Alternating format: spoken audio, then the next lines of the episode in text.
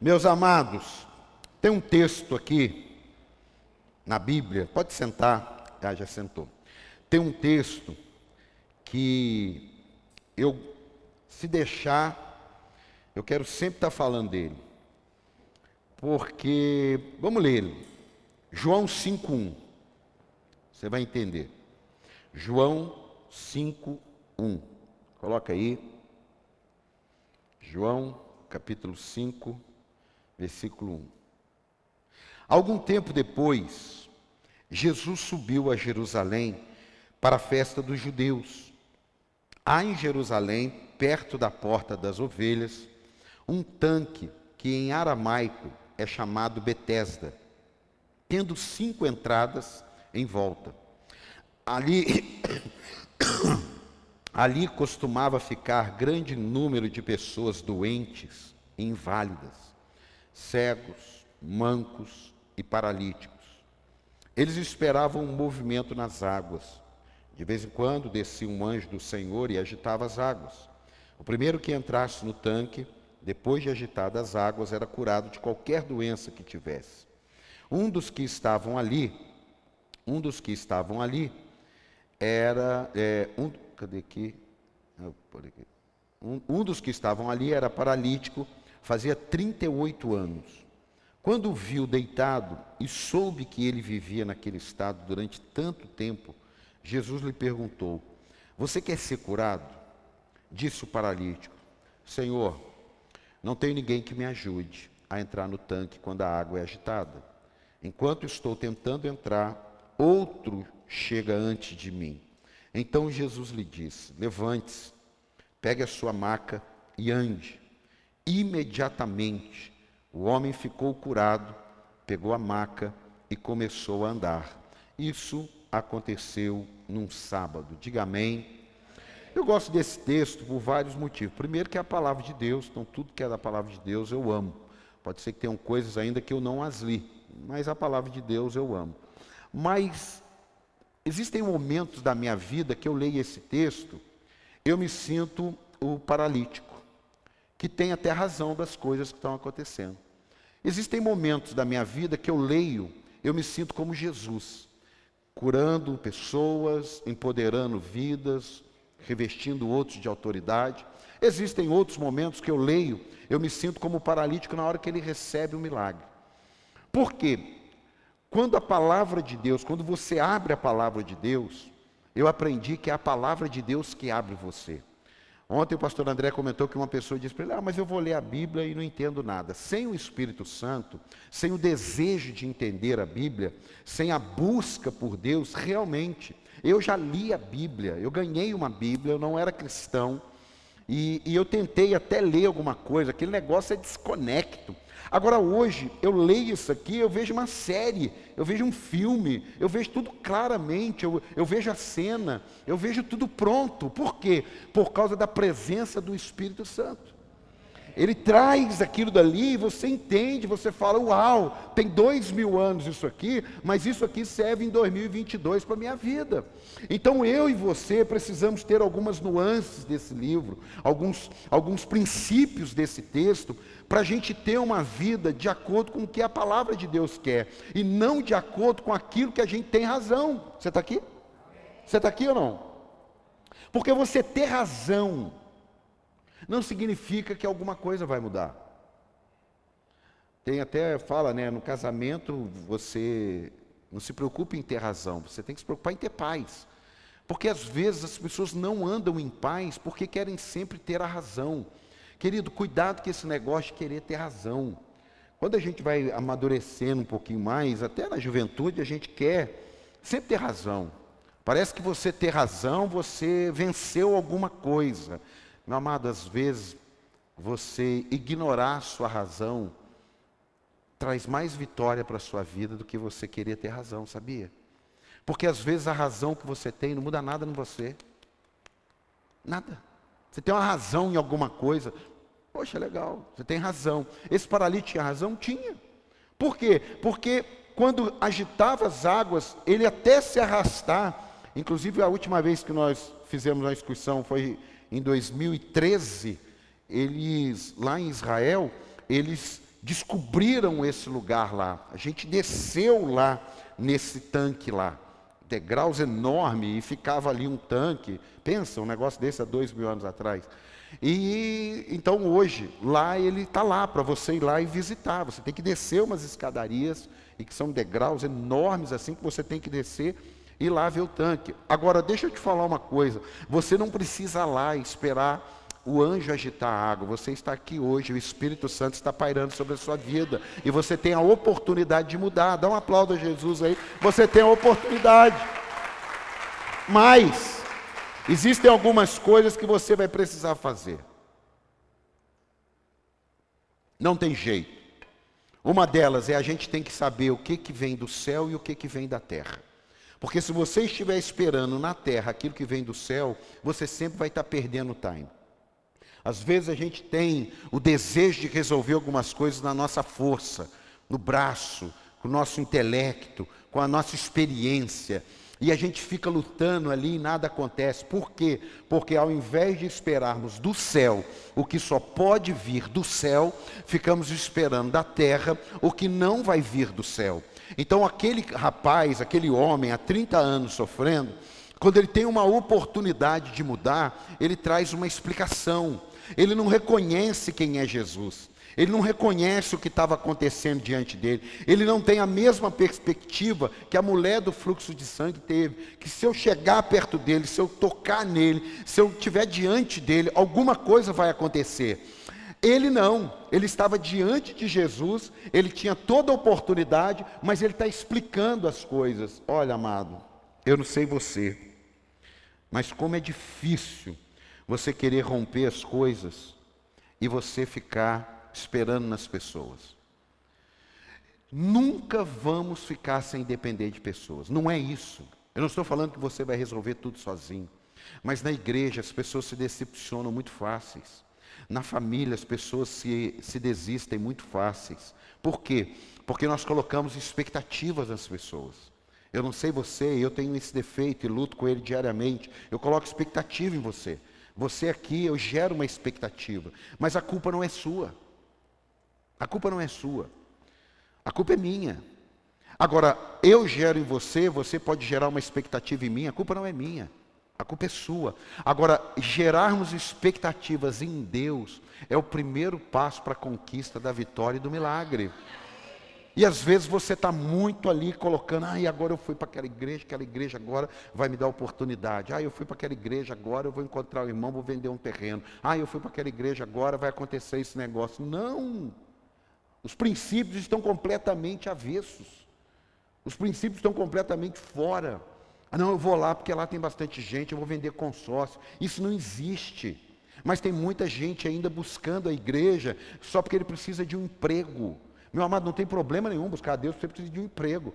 Mas o emprego não vai mudar a sua vida. Igual eu ouvi um amigo meu dizendo: quantas pessoas abandonaram a fé para ir para outro país?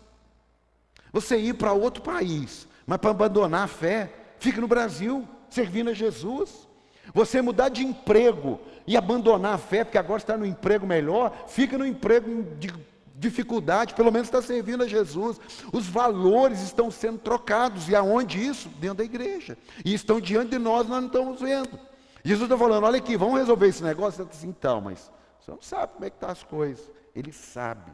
A questão é se eu estou disposto a acreditar no que ele está falando. Esse é o problema. Volto a dizer, não estou anulando o valor das pessoas. A gente precisa de gente. Gente para abrir, gente para tocar, gente para servir, gente para ajudar. A gente precisa de gente. Você lá no seu trabalho, você precisa de gente.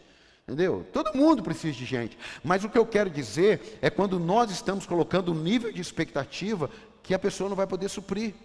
Um nível de expectativa que aquilo mais vai roubar a gente da presença do que vai levarmos à presença de Deus. Tem alguém para dar um amém aí ou não?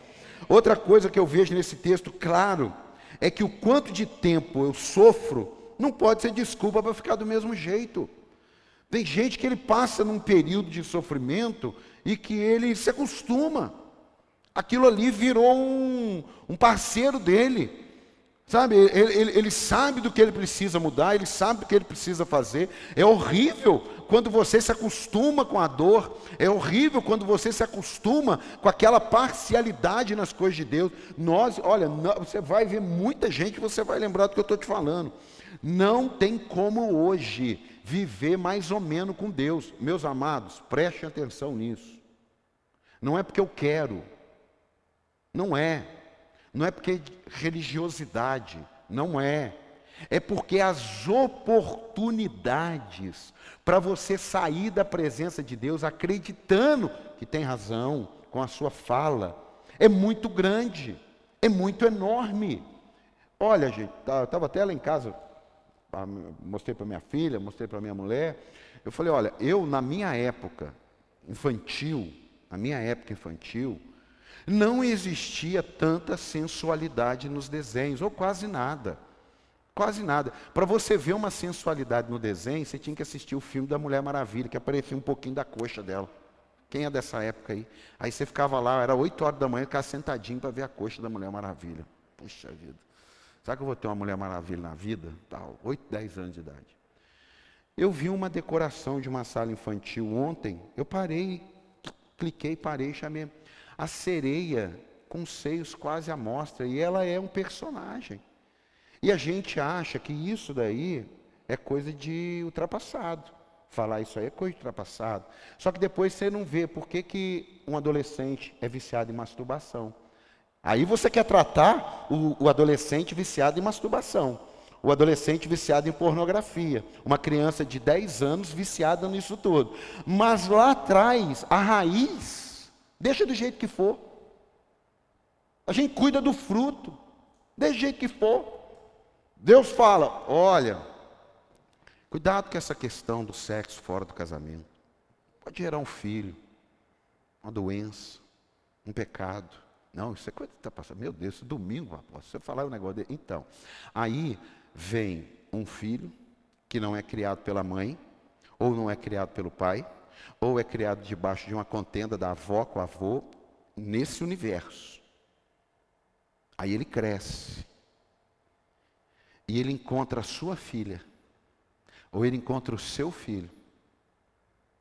Aí você vai vir fazer a campanha na igreja. Você está entendendo como é que a gente vai precisar ter uma visão mais do monte, sim, ó, e ter uma visão menos do vale? Porque você lá no vale, você não tem visão. Mas você do monte, você que consegue enxergar o inimigo vendo. Você está aqui ou não? Você do monte, você consegue ver uma pequena palma do tamanho, uma pequena nuvem tamanho da palma e falar assim, vai chover. Mas você do monte, você consegue ver também os inimigos vindo e proteger sua casa. Amado, em nome do Senhor Jesus, isso não tem mais nada a ver com religiosidade. Nós estamos vivendo agora é uma batalha. É uma batalha. Olha aqui, vou repetir. É uma batalha. Eu estava vendo uma matéria sobre a busca da perfeição do corpo. Amado, eu não tinha parado para pensar isso. Não está tendo mais limite. Não está tendo mais limite. Por quê? Porque Satanás está entrando em todas as áreas. Tem adolescentes querendo fazer botox para não mexer nada. Isso é um desequilíbrio. Por quê? Volta aqui. Porque quanto tempo as pessoas vão ficar sofrendo e elas vão acostumando. É a busca por uma perfeição que não existe. Ninguém aqui é perfeito, irmão. Aqueles pastores daquela época, coitado, eles viviam casamentos todos miseráveis, filhos miseráveis, muitos pastores, mas eles tinham que manter a postura. Não, você não está aqui para manter a postura. Você está aqui para buscar a cura no Espírito Santo de Deus. Dá um aplauso. Você está aqui para ter uma mudança de vida. Você não está aqui para ficar, não. Olha, claro que para tudo tem um tempo. Claro. Tem coisas que a gente começa a sofrer e demora muito, porque a cabeça da gente. Irmão, eu vim de uma época que o pastor, e preste atenção, eu vim de uma época que o pastor, ele era levado ao ministério por estar produzindo alguma coisa. Hoje, há uma geração muito forte que ele é pastor como hobby e empresário como em primeiro lugar. E eu quase cheguei a acreditar nisso. E isso daí está fazendo o quê? Uma inversão de valores. Isso está invertendo os valores. Irmão, as pessoas que têm um chamado de Deus, elas não foram chamadas para ganhar dinheiro. Eu quero ganhar. Eu não estou falando que eu não quero. Eu estou só falando que às vezes você está sofrendo porque você não está entrando no propósito de Deus. Então você está misturando. É o que está acontecendo com muitos amigos. Ele tem que tem que montar uma cafeteria. Tem um amigo meu que montou uma cafeteria. É porque quer ser empresário. Eu falei, meu amigo, mas Deus não tirou você de lá.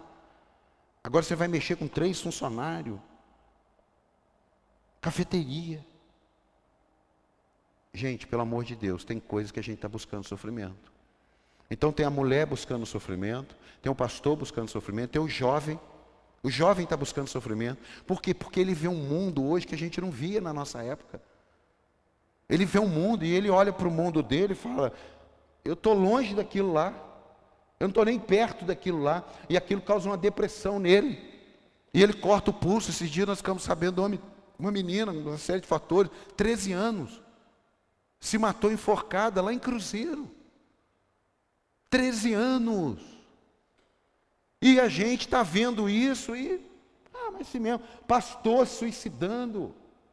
Ei, pastor se suicidando. O que, que é isso? É isso aqui, ó.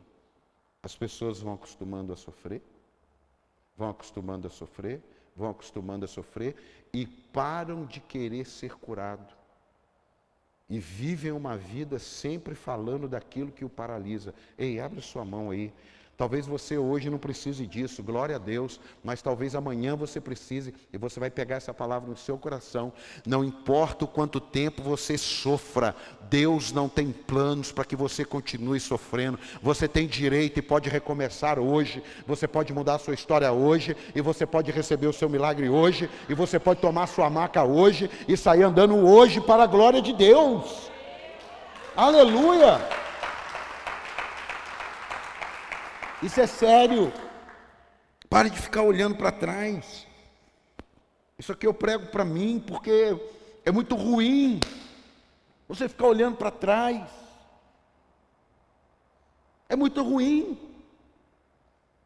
Por quê? Porque você não consegue mexer nada lá atrás. E cada vez que você dá uma olhada para trás, você compromete mergulhar no tanque. Cada vez que você dá uma avaliada, é claro, você vai precisar aprender. Mas, meu amado, não é saudável andar naquela rua lá mais não, hein? Todo mundo já deve ter ouvido, se não ouviu, ouça. O para-brisa é desse tamanho. O retrovisor é desse tamanho. Ou seja, você precisa dar uma olhada, mas a amplitude está na frente. Amém, amado? Amém, amado? Então não adianta. Recomece quantas vezes for necessário.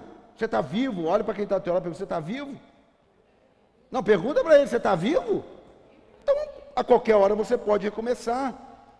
Um amigo meu me disse, me disse não, ele prega falando isso, quem quer dá um jeito, quem não quer dá uma desculpa. Às vezes nós estamos na igreja inertes, paralisados.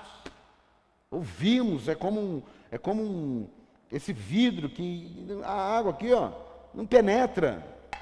Não, a gente acostumou, eu já sei que ele vai pregar, eu já sei, deixa eu entregar minha oferta, embora, deixa eu embora assistir meu jogo. Está é, é, tá paralisado, a vida já não faz mais sentido no mundo espiritual, mas na terra, nossa, tá, na terra está tá lindo, mas e as coisas de Deus? E as coisas de Deus? Você não está aqui, irmão, por causa do emprego. Porque o emprego, você põe no seu currículo, numa empresa lá de, de procurar emprego e pode ser que você receba uma, uma, um convite. Você está aqui porque Ele te tirou da paralisia espiritual, da morte espiritual e te fez andar. E andar não é em qualquer lugar, é andar no caminho. Ele é o caminho. Ah, dá um aplauso a Jesus aí. Ele é o caminho. Você não pode perder isso. É claro que algumas coisas mudaram. É claro que algumas coisas elas melhoraram. Claro. Claro. Claro que o Evangelho, ele deu uma expandida. Claro, a gente é prova disso. Mas cuidado, cuidado com uma vida paralisada, cuidado com a ruína, cuidado com a miséria espiritual. Estamos lendo o Evangelho de Marcos. Eu não estou falando de você levantar a mão, nem me levante a mão. Mas talvez você nem está lendo o Evangelho de Marcos. Então, quer dizer, você está debaixo de um manto de unção e ao mesmo tempo fazendo o que você quer. Ah, não, eu vou ler Levíticos. Não, está todo mundo lendo Marcos. Há uma, há, uma, há uma escassez de unidade, há uma escassez de cumplicidade no reino de Deus. Ele falou: ninguém faz nada por mim, todo mundo egoísta. Não é isso. É que cada um também tem sua causa, cada um também tem a sua demanda. Só estava lá quem precisava de alguma coisa. Às vezes nós não prestamos atenção nisso e queremos que o outro que está lutando também para resolver o problema dele resolva o nosso. E ficamos chateados quando ele nem consegue resolver o dele e quer que a gente resolva o dele para nós. O nosso para quer que ele resolva o nosso também. Por mais que Jesus faça um milagre, você precisa fazer sua parte. Fala aí para quem está do seu lado. Por mais que Jesus faça um milagre, você precisa fazer sua parte. Porque parece que isso aí anula a graça, anula o poder. Não, meu amado. Não, não entra nessa. Não entra nessa. Ah, não, porque se Jesus quiser fazer, ele faz de qualquer jeito. É claro, mas não entra nessa. O Evangelho é uma via de mão dupla. Buscar-me-eis e me achareis. Quando? Quando me buscar de todo o vosso coração. Aqui, ó, buscar-me-eis e me achareis. Quando? Quando me buscar de todo o vosso coração. Você está aqui ou não? Tem alguém para dar um amém aqui ou não? Então, ó, por mais que Jesus faça o um milagre, você precisa fazer sua parte. Jesus curou ele? Sim. Não jogou ele no tanque, não. Jesus o curou. Mas falou assim: agora, por favor, pega a sua máquina e vai embora. Ele nem ajudou. É, às vezes, o desejo de levar uma pessoa a Cristo, e até a boa intenção do próprio ministério, a gente quer passar uma visão de um Jesus, às vezes até equivocado. Jesus é um garçom, que tudo que você precisar, Jesus vai fazer. Sabe? Como se Jesus fosse o, o, o, mágico da lâmpada, sabe? Que você esfrega ele e tal. O que, que você quer? Ah, eu quero isso. Ah, ele fez. Ah, tudo que eu peço para Jesus, Jesus faz. Ah, não sei o quê. Que bobeira. Não tem nada a ver isso. Somos nós que estamos aqui para fazermos o que Ele quer. Não é Ele que está lá para fazer o que a gente quer. Faz sentido isso ou não? E às vezes a gente não para para pensar nisso. A gente se sacrifica por tantas coisas e quando chega a hora de se sacrificar pelo reino de Deus, não se sacrifica. Assiste um filme no cinema de três horas, aí vai ter um evento aqui de três horas, não, ficar três horas lá sentado. A mesma pessoa que fala isso ficou três horas no cinema. E ele não para para pensar que lá no cinema não vai mudar a vida dele, mas aqui pode mudar a história da geração dele. Ele não para. Por quê? Porque ele está paralisado. É a vida cristã formada de ritos. Então eu cumpro os ritos. Amado, quando eu falo assim, a questão da Bíblia, é porque um dia eu estava orando, perguntando para Deus algumas coisas, e me veio essa visão de Bíblias amassadas dentro do carro. Me veio essa visão, Bíblias desbeiçadas dentro do carro. Eu vi que teve uma época que eu andava com Bíblia dentro do carro. Irmão, eu não tenho que andar com Bíblia dentro do carro para tirar do carro, para pôr debaixo do braço e entrar e sentar aqui. E pôr no telão e eu fingir que abri em algum lugar, simplesmente para estar dizendo que está com a Bíblia. Aí um dia eu falei assim: olha, minha preocupação não é você trazer a Bíblia. A minha preocupação é se você está lendo a Bíblia, como se aqui fosse um momento que eu vou ensinar você a procurar versículo e capítulo. Não, eu não vou ensinar você a procurar versículo e capítulo. Você tem que vir no enraizado, você tem que perguntar, você tem que fazer o start. Como é que acha versículo e capítulo? Ah, é assim tal. Aí é para você ler lá na sua casa. Tem gente assim, nossa, mas não vai trazer Bíblia na igreja, irmão. Não existe nem Bíblia na igreja. Esse é o grande problema. A gente vai criando uns ritos e vai trocando o que tem valor. A Bíblia é para você ler, a Bíblia é para você meditar. A Bíblia não é um desodorante Axe para você colocar debaixo do, do, do braço para tirar o CC, queridão. Você está aqui ou não? Agora, o que, que adianta? Tem gente que fica escandalizada. Ai, olha, ele falou para não trazer a Bíblia. Eu não estou falando isso, mas eu quero saber se você está lendo a Bíblia. Você está aqui ou não? Eu quero saber se você lê a Bíblia de manhã. A sua Bíblia está desgastada porque você lê ou porque a coitada toma sol o dia inteiro? Porque parece que tem uma Bíblia no carro, é, é como aquela casa do Salmo 91. Não é? O que, que tem ali? Salmo 23. O que, que tem ali? Tem nada. Porque se você não praticar o que o Deus do Salmo 23 manda, nada acontece na nossa vida, meu amado. O diabo passa lá e fala assim: Poxa, está ficando até amarelado, vou até virar uma página aqui. Ele vê, porque aquilo ali para ele nada. Mas quando você pratica o que o Deus do Salmo 23 diz, ah, resistir ao diabo e ele fugirá de vós. Dá um aplauso ao Senhor. Aí é diferente. Aí é diferente, irmão. Você está aqui para Deus te dar uma palavra e você direcionar a sua vida e ser uma testemunha do que ele fez. Aquele homem virou uma testemunha. Qual é a testemunha que você tem sido ou você é o 007? E cuidado que o 007 morreu no último filme dele. Então já acabou com o filme dele agora. Você é um 007? Não, irmão. Você é testemunha, você é a prova para as pessoas que te conhecem daquilo que Deus fez na sua vida. Tem alguém para dar um amém aqui? Ó? Tem alguém para dar um aplauso a Jesus por isso? Você é testemunha. O que está dizendo? Apóstolo, mas eu não sou. É porque Mateus 11, 28 não cumpriu ainda. Porque se cumprir, você é. O que, que é Mateus 11, 28? Coloca aí. Coloca aí. Venham a mim todos que estão cansados e sobrecarregados, e eu darei a vocês descanso. E eu darei descanso a vocês. Tomem, aqui ó, tomem sobre vocês o meu jugo e aprendam de mim, pois sou manso e humilde de coração, e vocês encontrarão descanso para as suas almas, não é para a carne. Tem gente que fala assim, mas eu tenho hora que eu ainda tenho desejo, mas é claro, Jesus não vai dar descanso para a sua carne, Jesus vai dar descanso para a sua alma, é o seu entendimento.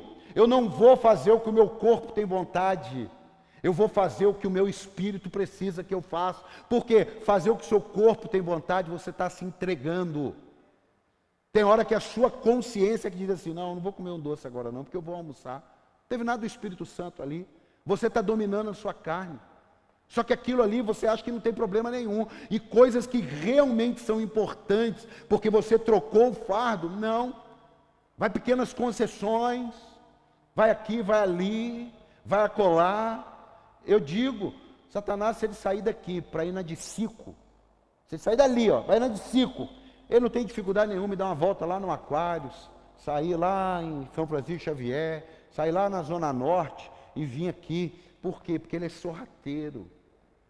Ele vai dominando uma pessoa até o passo que a pessoa está embaralhada, está em, em, é, é, é, tá, tá embrulhada, não, é, não vos embaraceis, está embaraçada. E aí ela não enxerga mais nada. Ele é sorrateiro. O diabo não tem medo, o diabo não tem respeito, por quem simplesmente tem uma postura evangélica. Ele não tem. Ele não, ele, ele não olha para mim e fala assim, poxa, ele está lá em cima, né? Dá para mexer. Não. Ele está nem aí para quem está lá em cima, para quem está lá embaixo, irmão. Ele tentou Jesus. Se ele tentou Jesus, e a Bíblia diz que ele se ausentou por um tempo, você acha que dá para brincar com esse mundo espiritual?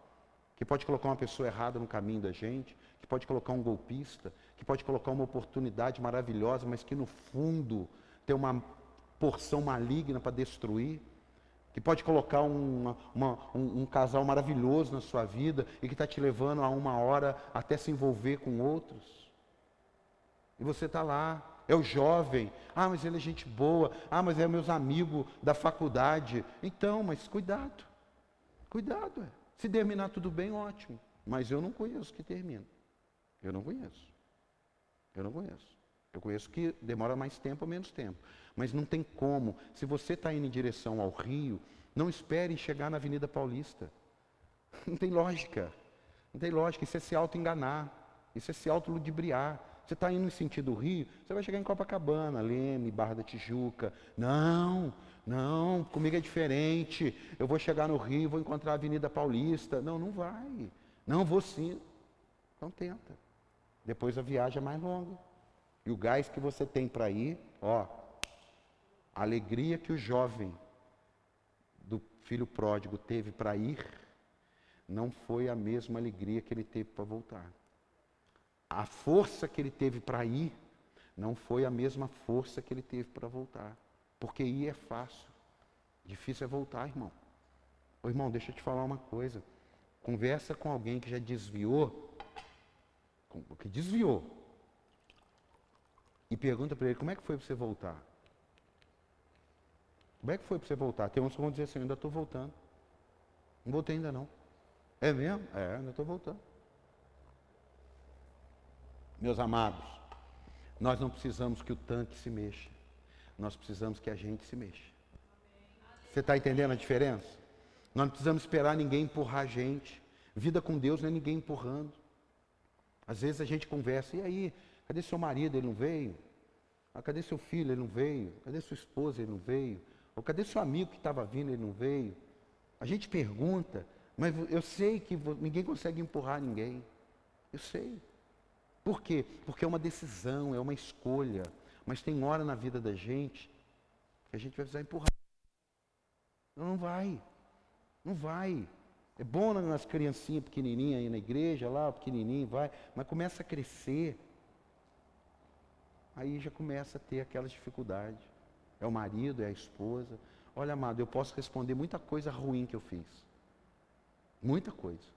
Mas graças a Deus, e eu busco, isso aí é um presente de Deus, eu nunca precisei voltar. É possível não precisar voltar. Minha esposa nunca precisou voltar. É possível não precisar voltar. Só que você tem que estar muito definido. Tem que estar muito definido. Se você não tiver definido, irmão, é vai e volta. Quantas pessoas. E aí, você está na igreja? Ah, estou.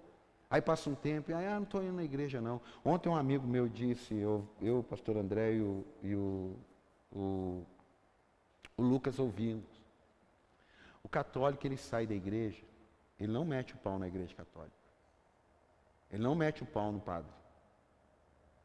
O crente sai da igreja, ele não sossega enquanto ele não tirar mais gente da igreja, meter o pau na igreja, meter o pau no pastor. E eu tive que admitir, é verdade isso. É verdade. Agora, por que, que isso acontece, será? A gente tem que rever isso.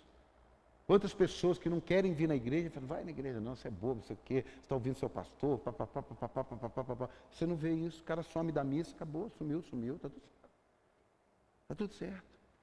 Meus amados, em nome do Senhor Jesus, abre suas mãos aí, isso é sério. Isso é para você que está chegando e fala assim, pô, eu não posso brincar não. Olha para suas mãos e diga assim, Senhor, em nome de Jesus, não me deixa fazer as obras da carne eu quero ser revestido de poder para realizar as obras de Deus. Dá um aplauso aí. É isso. Às vezes nós estamos falando muito e agindo pouco. Coloca para mim o Mateus 21, 28. Você precisa sair daqui hoje fazendo um balanço da sua vida, empoderado. Falou assim, não, cara, vou mudar esse negócio aí. Estou ouvindo um negócio desse. Eu não preciso continuar nessa. Tem que rever. O que acha, Mateus? O que acha? Ó, uma opinião, hein? Ah, Jesus o que, que vocês acham? Havia um homem que tinha dois filhos. Chegando o primeiro, disse: Filho, vá trabalhar hoje na vinha. E este respondeu: Não quero. Mas depois mudou de ideia e foi. O pai chegou ao outro filho e disse a mesma coisa. Ele respondeu: Sim, senhor. Mas não foi. Qual dos dois fez a vontade do Pai? O primeiro, responderam eles. Jesus lhe disse: Diga a verdade, os publicanos e as prostitutas estão entrando antes de vocês no reino. Por que, que Jesus falou isso? Porque aqueles estavam vivendo totalmente contrários àquilo que deveria ser o reino de Deus, mas eles estavam mudando. E os publicanos estavam acreditando que só falar bonito, como aquela oração que Jesus falou sobre os dois é, é, é, orando, um de frente com a parede, orando, ô oh, Senhor, tem misericórdia da minha vida, ô oh, Deus, eu não, eu não consigo vencer o pecado, me liberta, me transforma, cura minha alma. E o outro está assim: olha, Deus, obrigado porque eu não sou igual a ele. Obrigado, Deus, porque eu tenho tudo, ele não tem nada. Obrigado, Deus. Aí Jesus pergunta: quem que você acha que recebeu a resposta da oração? Então tem hora que falar bonito, e hoje, amado, olha, em nome de Jesus, em nome do Senhor Jesus, há um demônio hoje chamado politicamente correto. O nome desse demônio chama politicamente correto. Eu não estou dizendo falta de educação, eu não estou dizendo você não precisa falar todas as verdades. Você não precisa falar todas as verdades, porque as verdades ela tem que ter um propósito. Entendeu? Tem ambientes que você falar a verdade não adianta nada. Não adianta nada. Então, não estou falando disso. Mas o politicamente correto está anulando a fé de muitos. Porque ele está num ambiente, para ele ser aceito, para ele ser o politicamente correto, ele nega Jesus se for preciso. Você é evangélico? Eu sou evangélico. Jesus. Não, eu sou evangélico. Sou da igreja para sempre. Meu pastor é o apóstolo Paulo. Qual o problema? Você dizimista? Sou. Sou sim. Mas você é o fiel? Eu sou. Mas você é dizimista fiel? Sou. Você ora? Oro. Você lê a Bíblia? Leio. Que é isso, cara? Você ainda está nessa? Estou. Em nome de Jesus você vai estar também. Você está entendendo ou não? Deixa eu te falar uma coisa. A minha esposa estava um ano indo na igreja, um ano e meio indo na igreja. Eu não ia na igreja. Um ano e meio ela ia na igreja, eu não ia na igreja. Um dia ela falou para mim, eu dirigindo, você um dia vai para a igreja. Eu falei, eu não vou. Ela falou assim, vai em nome de Jesus. Eu falei, eu não vou nem morto para essa sua igreja fanática, demoníaca, satânica, sei lá o que, que ela é. E agora? Já pensou se Deus levasse em conta o que eu falei? Por quê? Porque a questão não é o que eu estou falando, é o que eu estou buscando, é o que eu estou fazendo, é o que eu estou me entregando para fazer. É isso. Só isso. Não tem nada. Isso é simples, irmão. Eu sei de onde Deus me tirou, irmão. Você não sabe, não. Irmão, nem a sua esposa sabe tudo do teu coração nem o teu marido sabe tudo do teu coração. Agora Deus, Ele esquadrinha o coração do homem. Você está aqui? Deus esquadrinha. Esse é o Deus que esquadrinha, vê tudo aquilo. Ele se apresenta diante de você e diz: Vinde a mim, todos que estáis cansados e oprimidos. Esse. Aí eu vou. Ah, não dá. Não dá, irmão. Não dá. Eu concluo aqui, olha. Se você tiver a revelação, a sua vida muda. Porque sem a revelação é mais informação que você está recebendo. A pessoa pode ler que não roubarás, não adulterarás, não fornicarás, não roubarás, não sei o quê. Ok, você leu? Lê. E aí? Para mim não mudou nada. Por quê? Porque eu não tive a revelação. Agora, quando você lê e tem a revelação, acabou, irmão. Acabou. O que me fez falar para minha esposa que eu não ia para a igreja dela nem morto? O que me fez falar para minha esposa, está indo para a igreja? Esquece de levar o dinheirinho do pastor. O que me fez ganhar uma Bíblia e começar a ler algumas coisas? Eu falei, ah, eu não entendo isso. Era a falta da revelação. Meu amado, em nome do Senhor Jesus, e cada dia Deus nos dá uma revelação.